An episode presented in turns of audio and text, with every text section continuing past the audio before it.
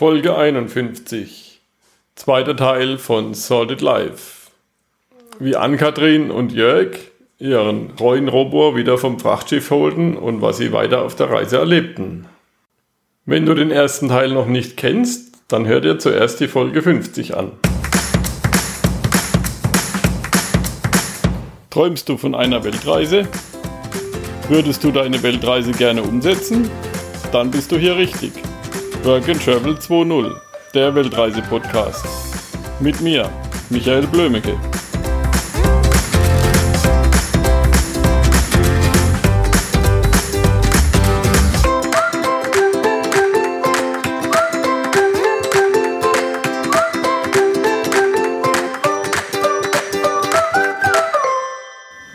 mit dem Taxi drei Stunden bis zur Grenze gefahren, über einen ganz, ganz schlechten Feldweg, sind dann quasi nach Usbekistan ausgereist, haben das Grenzgelände nie verlassen, sind dann wieder umgedreht, sind wieder zurück und sind dann quasi mit einem Sammeltaxi zwölf Stunden von dieser Grenze zurück nach Akta gefahren. Im Radio lief dauerhaft Modern Talking. Genau.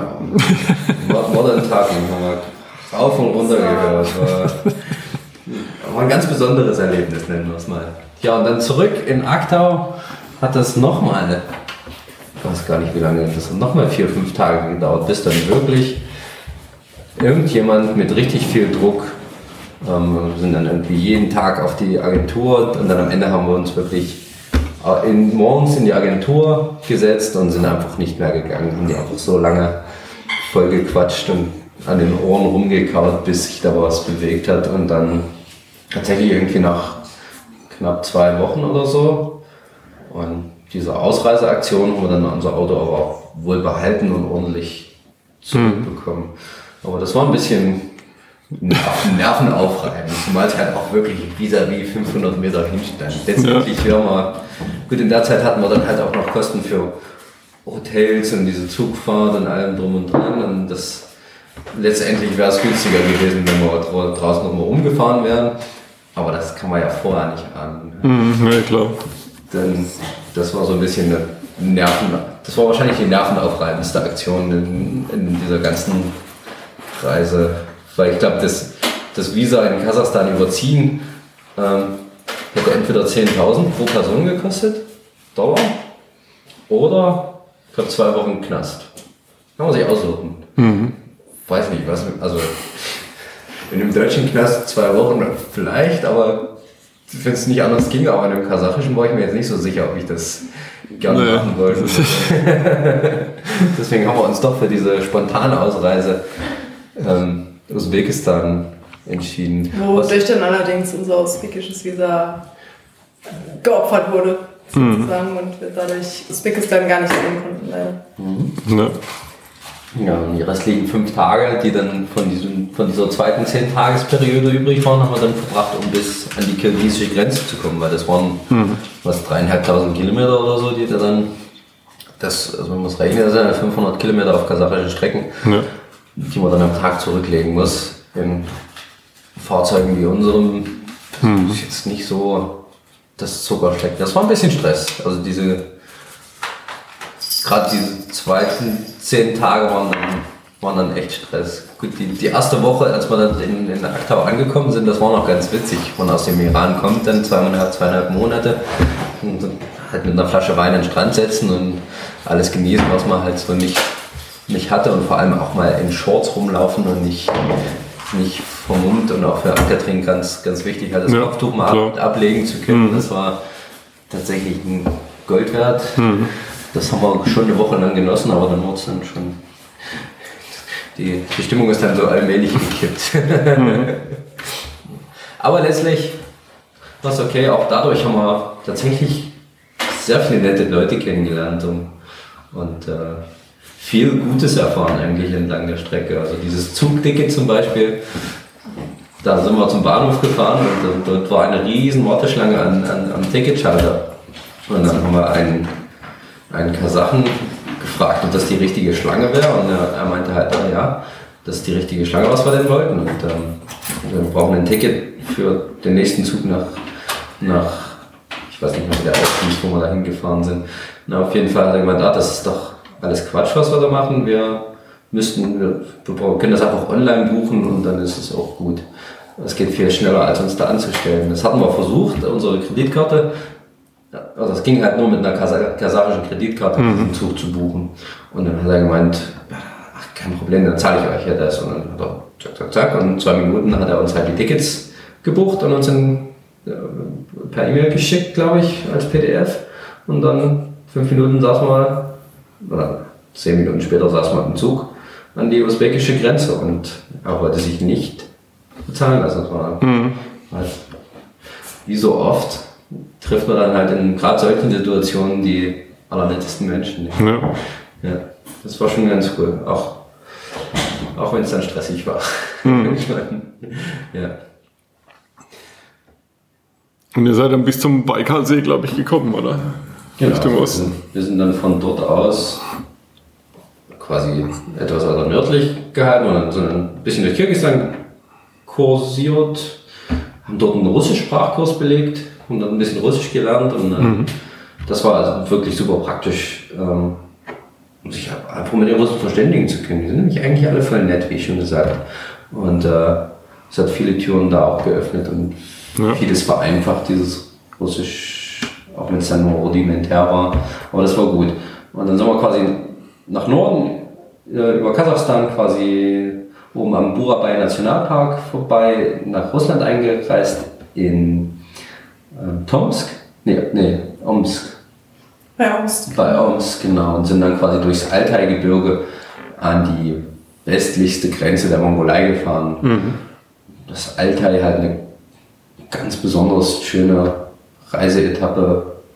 Eine der schönsten auf der ganzen Strecke, muss man sagen. Da haben wir unsere Zeit super genossen, sind dann in die Mongolei eingereist und das und dann halt durch die Mongolei ja, auch ein bisschen rumgekurvt und von dort aus an den Baikal. Das war fast der östlichste Punkt, ja. War, ich glaube, wenn man von Ulaanbaatar an die, zum Baikalsee hinfährt. Zum Ulan-Ude war der östlichste Punkt. Östlichste Punkt. Hm. Genau, und sind dann von dort aus genau, von Ulaanbaatar bis, bis an den Baikalsee gefahren und dann haben wir halt eine Weile am Baikalsee verbracht, waren ja. auf, der, auf der Insel ähm, Olchon, dann ein bisschen rumgecruised, das war ziemlich cool. Hm. Ähm, ja, der Baikalsee an sich auch eine wunderschöne Region, ja. ähm, wo wir wirklich die Zeit genossen haben. Ja. Äh, auch einige Besucher hatten, die mit uns da hm. die Zeit genossen haben. Und dann ging es dann aber relativ zügig, weil wie gesagt, drei Monate Russland, Visa, einen Monat haben wir im Altai verbracht, einen Monat am Baikalsee und dann mussten wir relativ zügig dann Richtung äh, Westen. Westen. wieder. Genau. Ja. Und sind dann Genau, die, also die ursprüngliche, ursprüngliche Plan war halt dann bis Vladivostok zu fahren und dort das zu verschiffen, aber das, mhm. das wäre dann deutlich kürzer gewesen, aber so mussten wir halt den, den, den Monat dann halt faktisch gebrauchen, um äh, zurück den, an die westliche Grenze mhm. Russlands zu kommen. Und dann sind wir eigentlich, haben uns noch so einen Gulag auf dem Weg angeschaut. Das, Ural, das Uralgebirge verpasst man ja eigentlich fast, wenn man die Magistrale durchdonnert. Das das sind eigentlich noch ein paar Hügel dann. Ich glaube, die großen Berge kommen dann weiter im Norden. Da sind dann zumindest ein paar zwei, ja. 3000er eingezeichnet, wenn ich das richtig im Kopf habe. Mhm. Aber da die Hauptroute durch, da ist nicht viel mit Bergen. Hat man selbst im Robo nicht so sehr gemerkt. und ja, dann haben wir Moskau eigentlich links liegen lassen und sind dann bis Petersburg gefahren. Waren dann eine Woche in Petersburg, weil es eigentlich die perfekte Jahreszeit war. Irgendwie. Es war im Spätsommer, Herbst äh, Petersburg und dann haben wir gedacht, sind wir einmal dem LKW da. Ansonsten wird das nur teuer. Mhm. Und dann haben wir eine Woche in Petersburg verbracht und sind dann über die baltischen Staaten und Polen ähm, mal kurz nach Deutschland eingereist, um dann gleich weiter nach Slowenien zu fahren, wo dann unser Nachwuchs zur Welt gekommen ist. Mhm. Genau. Und jetzt sind wir gerade hier und wissen noch nicht ganz wohin. Ja. Also natürlich vieles im Kopf und vieles aber so richtig möchten wir uns, also wissen wir noch nicht und möchten wir auch noch gar nicht vorweggreifen. Das kennt ihr dann auch von Klar. auf dem Blog. Das kommt dann schon irgendwie. Lesen, genau. Das wird sich wahrscheinlich auch noch gut mal ändern. Ja. Vor In St. Petersburg habt ihr einfach auf dem Parkplatz übernachtet oder gibt es da Wohnmobilstellplätze? Oder sie sind ja da nicht so verbreitet in, in Osten, oder? Ja, also ich weiß nicht, Wohnmobilstellplätze, Campingplätze, ich glaube, in Italien waren wir mal auf einem Campingplatz, aber in Petersburg haben wir uns einfach einen bewachten Parkplatz gesucht, hm. ein Stückchen außerhalb und dann sind wir einfach mit der U-Bahn rein. Das funktioniert hat hervorragend in den allermeisten Fällen und ich auch deswegen, also deswegen werde ich auch jetzt mein, ich habe ja die ganze Zeit ein Moped da hinten mit rumgefahren und das war aber so sinnlos, weil es einfach immer so funktioniert. Du nimmst halt immer irgendwie einen Bus rein, weil wenn du mit dem hm. Moped fährst, musst du halt einen Stellplatz fürs Moped finden, dann stellst, ja. stellst es ja auch nicht einfach irgendwo hin und dann kennst du dich nicht aus, so setzt du in die U-Bahn, lernst hm. nette, nette Leute kennen Klar. und in den allermeisten Fällen ist das sogar unfassbar günstig, nicht so wie der deutsche Nahverkehr. Mhm. Und deswegen haben wir das ja. in Petersburg genau gemacht wie überall und sind, haben das Auto auf so einen bewachten Parkplatz in so einem Wohngebiet gestellt. Das hat, glaube ich, 3 Euro oder so die Nacht gekostet oder Tag. Mhm. Sehr günstig. Fünf Meter hin war auch Frischwasser, ja. wenn man das wollte, wenn man da nicht genügend speichern kann. Ähm, und dann sind wir, das war fünf Minuten Laufentfernung zur nächsten U-Bahn-Station, dann sind wir dann morgens rein und abends wieder zurück und mhm. Im Auto geschlafen. Ja. Und, äh, Klar, und wenn du mit dem Moped reinfährst, dann musst du das Moped wieder finden. Genau, dann steht das Moped dort irgendwo und dann musst du, ja. also gut, das Sprit verbraucht nicht viel, aber das ist halt, das musst du halt auch irgendwo abstellen und mhm, klar. Das, deswegen ist das definitiv eins der Dinge, die das nächste Mal zu Hause bleiben werden. Mhm. Das ist einfach sehr, sehr unnötig war, das mitzumachen. Ja. Und mal spaßhalber haben wir es mal abgeladen, um mal ein bisschen durch die Gegend zu fahren, aber an sich haben wir es nie gebraucht. Hm. Nie wirklich gebraucht, ja. Von, und ja, in Petersburg haben wir dann eigentlich zu Fuß mit öffentlichen Verkehrsmitteln erkundet. Und das war auch gut so, das hat wirklich Spaß gemacht. Haben natürlich nicht alles geschafft in einer Woche, was es in Petersburg so zu gehen, zu sehen gibt. Ähm, Klar, ich denke, drei, drei Monate ist ja sowieso ziemlich kurz für das größte Land der Erde. Ja, also. genau. ja also das geht mal. Was irgendwo habe ich mal gelesen, ich weiß nicht, was für ein kluger Mensch das war, aber der hat in seinem Blog geschrieben, dass man sich immer einen Platz zum Zurückkommen lassen sollte. Weil sonst wird es halt nicht, wird's halt ja. irgendwie un uninteressant, wenn du mal irgendwie alles gesehen hast. Und, dann, aber in Russland ist nun das ist definitiv nicht der Fall. Da gibt es auf jeden Fall noch genügend Plätzchen zum, zum Sehen. Aber in Petersburg war es tatsächlich dann letztlich nicht das Visum. Also auch ein bisschen, aber irgendwie nach einer Woche durch eine Stadt rammeln ist dann der Kopf halt auch irgendwann wieder so voll, ja. dass nichts mehr reingeht und dass man dann die Schnauze fährt. Ähm, Mal wieder raus will in die Natur. Genau. Um das auch verarbeiten zu können, was man da eigentlich alles erlebt hat ja. und gesehen hat. Also mhm. Also wir sind jetzt nicht die, die, hm, die Sehenswürdigkeiten, Abhaker und Anreiser, und, aber ähm, gerade geschichtlich, also für, für mich ist das so, so ein bisschen der, der nachgeholte Geschichtsunterricht, diese, hm. diese Reise gewesen. Weil in der Schule habe ich ehrlich gesagt absolut kein Interesse für den ganzen Quatsch gehabt. Und aber irgendwie gehört sie ja zu, zu jedem Land dazu. Und wenn man halt mal dort ist und viele Dinge nicht versteht, braucht man halt tatsächlich so ein bisschen Wissen, mhm. um, Klar. um ja, wenn man dann, besser zu verstehen. Ja, wenn man dann den Hintergrund hat, also habt ihr einen super Blogartikel geschrieben. Genau, das über die Geschichte. Ja, ähm, die ist da deutlich fitter als ich, muss ich ganz klar so zugeben. Und mhm. auch für mich ist es halt, es ist halt hochinteressant. Und wenn ich dann halt mal dort bin, dann will ich auch will ich mich auch damit ja. zumindest ein bisschen befassen. Na klar, und ich meine, das ist ja auch was, was die Leute dann teilweise noch ziemlich bewegt oder, oder genau. die Geschichte von den Leuten ist. Genau, und äh, deswegen, deswegen gibt es da auch solche Blogartikel dazwischen und mhm. ähm, deswegen versuchen wir auch immer so ein klein bisschen davon mit aufzunehmen. Vor allem auch für uns, weil es halt dann nochmal niedergeschrieben ist für uns. Ja. Man merkt es sich besser und was dieses Blogschreiben auch mit sich bringt, man schreibt halt einer einen Blogartikel von uns und der andere liest natürlich Korrektur und dann fängt man sehr häufig an zu diskutieren, weil man halt auch Dinge häufig unterschiedlich auffasst oder mhm. aufgefasst hat und dann reflektiert man Dinge nochmal und dann wird einem halt nochmal klarer, was eigentlich gerade passiert ist und was man. Das hilft sehr viel zum Verarbeiten von, mhm. von dieser ganzen Sache. Ja, ja ist ja auch ein Reisetagebuch. Irgendwie schon, ja. Ja, ja, ist irgendwie nicht, ja wir, wir schreiben ganz bewusst nicht so, so, so abhandlungsmäßig, mhm. sondern tatsächlich irgendwie versuchen wir so ein bisschen thematisch zu schreiben. Ja, ähm, ja das ist auch schön. Vielen Dank für das Kompliment. ja. Und, aber das, das hilft uns halt sehr viel, um, mhm. um gerade diese Themen, die man, die einen da so beschäftigen, ja. zu verarbeiten, ja. ja.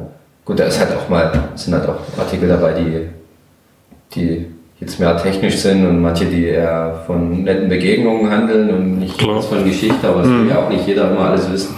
Deswegen äh, ja. haben wir das so ein bisschen bunt gemischt und es ist eigentlich das, was einen selbst so unterwegs mhm. beschäftigt. Wenn man halt durch die Mongolei reist und ähm, die Federn ab durchbrechen am laufenden Bande, ein bisschen viel, aber ähm, ist das halt ganz klar das Thema, was einen beschäftigt. Dann äh, mhm. interessiert mich. Klar. Wenn es meinem Auto nicht so gut geht, dann, habe ich nicht so viel Kopf für was anderes. Mhm. Tut es auch irgendwie gut, das nieder, niederzuschreiben und kurz zu verarbeiten, was da, und zu gucken, was da eigentlich passiert ist. Das sind eigentlich, was man da eigentlich gemacht hat, gerade in seinem ja. Auto und sich selbst. Und, ja. War das dann schwierig, das, das zu reparieren oder? Ähm, weil ich meine, Mongolei ist ja jetzt nicht so dicht besiedelt und wahrscheinlich auch kein direktes Roboter-Werkstattnetzwerk oder so. Kein bisschen. Ich glaube, da sind die tollsten Bilder davon entstanden. Also ich habe tatsächlich, also versucht quasi über den ADAC ähm, mir ein, eine neue Lage einfliegen zu lassen. Das war nicht möglich.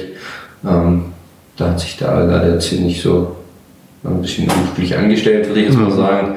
Ähm, dann haben wir natürlich nach Ersatzlagen vor Ort gesucht, die passen könnten. Mhm. Da haben wir leider auch keine gefunden. Natürlich auch ein paar findige Mongolen, die meine Federn schweißen wollten. Habe ich dann natürlich dankend abgelehnt. Ähm, aber die Lösung letztendlich war, dass wir mit gebrochener Hauptlage von bis Ulaanbaatar gefahren sind, 2000 Kilometer ungefähr, und dort uns eine neue haben schmieden lassen. Mhm. Und das war sehr gut, günstig und sehr schnell erledigt. Ja. Das, wurde, das hat uns pro Lager einen Tag gekostet, also das ist das einmal auf der Nordroute passiert. Ähm, und einmal in der Wüste Gobi. Hm. In der Nordroute waren es dann halt 2000 Kilometer bis zum Äquator, in der Gobi waren es halt irgendwie nur 1000 oder so. Aber im Prinzip genau das gleiche Spiel. Und ähm, ja, da sind wir, ich bin wirklich morgens Ulaanbaatar rein, wie man das halt so macht, ein bisschen rumgefragt und irgendwann der Dritte, den ich gefragt habe, der kannte dann die richtigen und hat uns dann an die richtige Stelle geführt und dann so schnell konnte ich gar nicht schauen, war mein Paket ausgebaut. Wir sind klar durch die Stadt gefahren zum Peterschmied und äh, der Kollege hat uns dann in, mit Kohle, ja. Gebläse und es war mhm. ganz schnell ja. und sehr zufriedenstellend erledigt. In dem Zug mhm. haben wir natürlich auch die Pakete komplett gereinigt und ja. sauber gemacht und äh, gefettet, damit er ein bisschen weicher an der Vorderachse wird. Mhm. Und die halten bis jetzt. Ja. Naja, ich meine, das, das ist ja auch der Vorteil von der guten alten Technik mit Blattfedern und so. Das ja, also ist überall bekannt. Kann jeder reparieren, der sich mit auskennt. Ich habe spaßeshalber mal gegoogelt und ich habe nicht so wirklich viele Federspiele in Deutschland noch gefunden, die da noch so mhm. aktiv sind. Ja. Und ich würde jetzt behaupten, dass auch nicht jede x-beliebige LKW-Werkstätte heutzutage noch eine ja, bei uns nicht, klar. Eine, eine Feder auftragen. Wenn die keine Teilnummer haben und dass sie was bestellen können, dann wird es schwierig. Das Thema erledigt, genau. Ja. Genau. Ja, aber von daher, man, muss fairerweise sagen, für das kleine Robochen in die Bresche springen in der Mongolei sind Federbrüche tatsächlich sehr gängig. Also ich habe diesen Kontakt, ich weiß nicht wie, also diese Werkstattkontakt habe ich sehr, sehr häufig vergeben dürfen an Menschen. habe da auch sehr, sehr viel ähm, Dank gehört, dass ich diese, ja. dass ich diese Werkstatt gefunden habe scheinbar. Und äh, Also da war wirklich alles dabei, vom französischen Savien über, über die Deutz hatten wir dabei, den 170 D11 war dabei, den 911er Hauber war dabei, ein 1017, ein AL28 haben wir getroffen und ein 814, aber ein mongolischer 814, der, der eben gerade wusste, wo die, wo die Federwerkstätte ist, weil er mhm. selbst gerade eine gebrochene Feder hatte, genau. Ja. Deswegen, ähm, ist, das ist nicht, nicht, nicht unbedingt ein, ein, ein, ein Robo, rein Robo-Problem, sondern ein sehr mhm. gängiges Problem in der Mongolei. Wenn man die Adresse braucht, kann ich mich natürlich gerne anschreiben, ich gebe die gerne weiter. Mhm. Hab die auch schon online. ähm, äh, ja. ob ich sie online gestellt habe. Ich habe sie auf jeden Fall Oh, ne, ich weiß nicht. Auf jeden Fall. Mhm. Bei uns ist sie gut aufgehoben. Ich finde sie auch immer wieder. Wer ja, die Adresse braucht, kann es sehr gerne. Wenn ich mal auf Federbuch in der Mongolei habe, dann weiß ich, genau. wen ich kontaktieren kann. ja, genau. Mhm. Aber an sich war es jetzt kein großes ja. Problem, die dort zu reparieren zu lassen. Wie gesagt, ein Tagaufwand mhm. ist durchaus vertretbar. Klar. Da haben wir für kleinere Probleme schon deutlich mehr Zeit aufgewendet. Ja. Wie war das so, als ihr wieder hergekommen seid, so zurück in die Heimat nach der langen Zeit?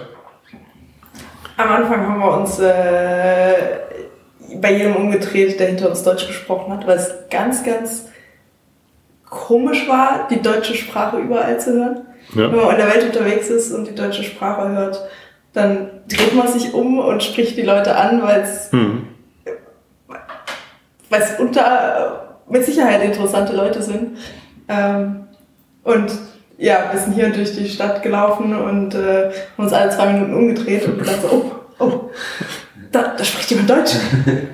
Das hat, glaube ich, drei Tage gedauert, ähm, bis wir da, hm. da wieder ruhig durch die Stadt laufen konnten. Ähm, ansonsten ist Deutschland... Deutschland wie immer. Deutschland wie immer.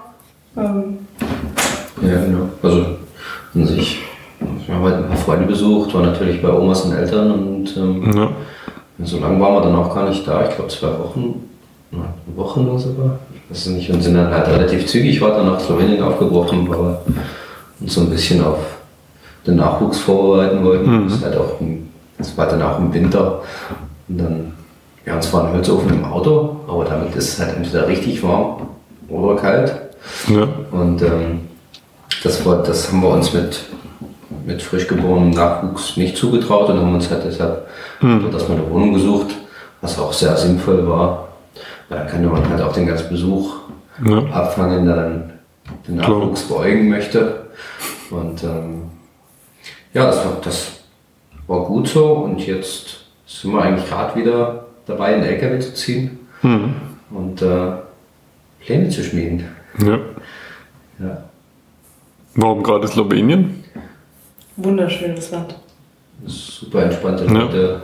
Ja. Ähm, es hat uns sehr, sehr gut gefallen und ähm, wir haben gedacht, wir gucken uns das, das Land einfach mal näher an, einfach mit dem Hintergedanken auch dort zu bleiben. Mhm. Irgendwann mal. Ich weiß nicht, ob jetzt oder später, das wissen wir auch noch nicht so richtig. Ja. Wenn, es kommt so ein bisschen darauf an, was sich da beruflich auftun wird oder nicht. Mhm.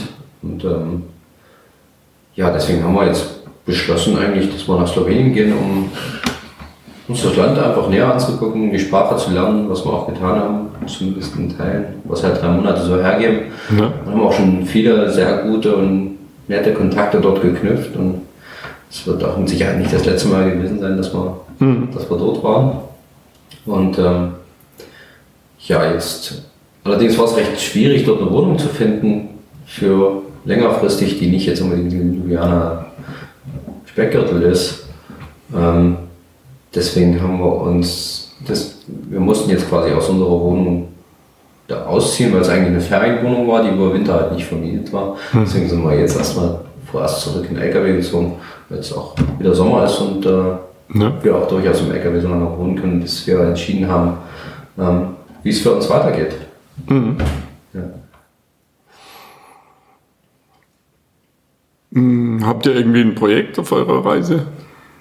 Nein. Also wir haben ganz bewusst uns dagegen entschieden, unterwegs zu arbeiten oder äh, große Projekte ähm, zu, zu, umzusetzen auf der Reise.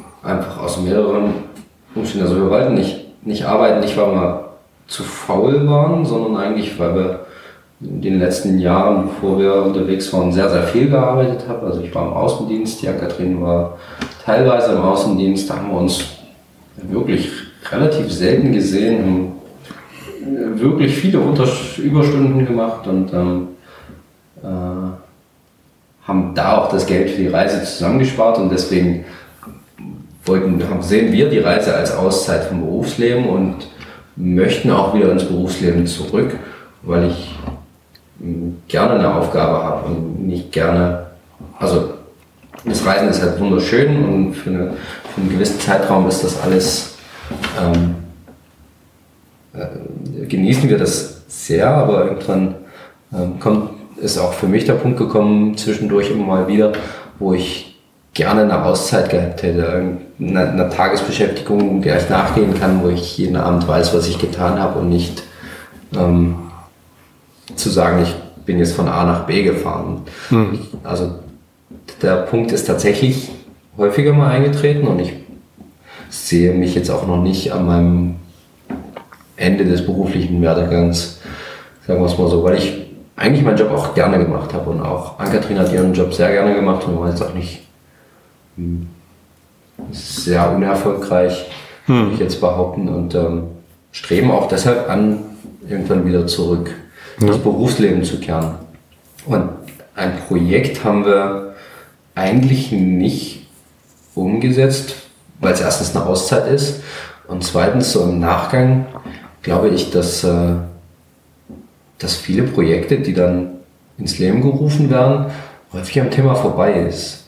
Und irgendwie dieses, so im Nachgang das größte Projekt für mich an dieser Reise ist mitgeworden, ein bisschen Aufklärung zu betreiben. Die Menschen in meinem Umfeld ähm, äh, dazu zu motivieren, sich selbst mit den Dingen zu beschäftigen und nicht alles aus der Bildzeitung zu entnehmen oder halt auch Lanzen zu brechen für Länder, die vermeintlich böse sind, für, für, ja. für, für Sachverhalte zu werben, die einfach, oder nicht für Sachverhalte zu werben, für, für gegen Vorurteile zu kämpfen in, mhm.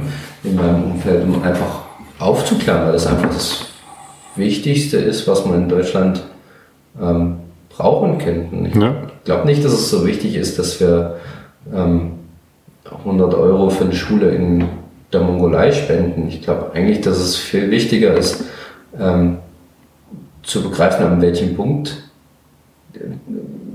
Drittländer stehen oder an welchem, welchem oder in welchen Beziehungen wir zu, zu ihnen stehen und nicht einfach zu sagen, ah komm, lass uns, lass uns 10 Euro für die Nepali spenden und ihnen ein neues Haus bauen und wir wissen überhaupt gar nicht, was, was dort eigentlich gebraucht wird. Und ja. wir haben eigentlich überhaupt gar keine Ahnung, wie die Situation vor Ort ist. Und dann fahren wir häufig mit großen Spendenchecks los und kommen dann an und eigentlich braucht die Schule Papier und keine Stifte. Hm. Im übertriebenen Sinne. Ja.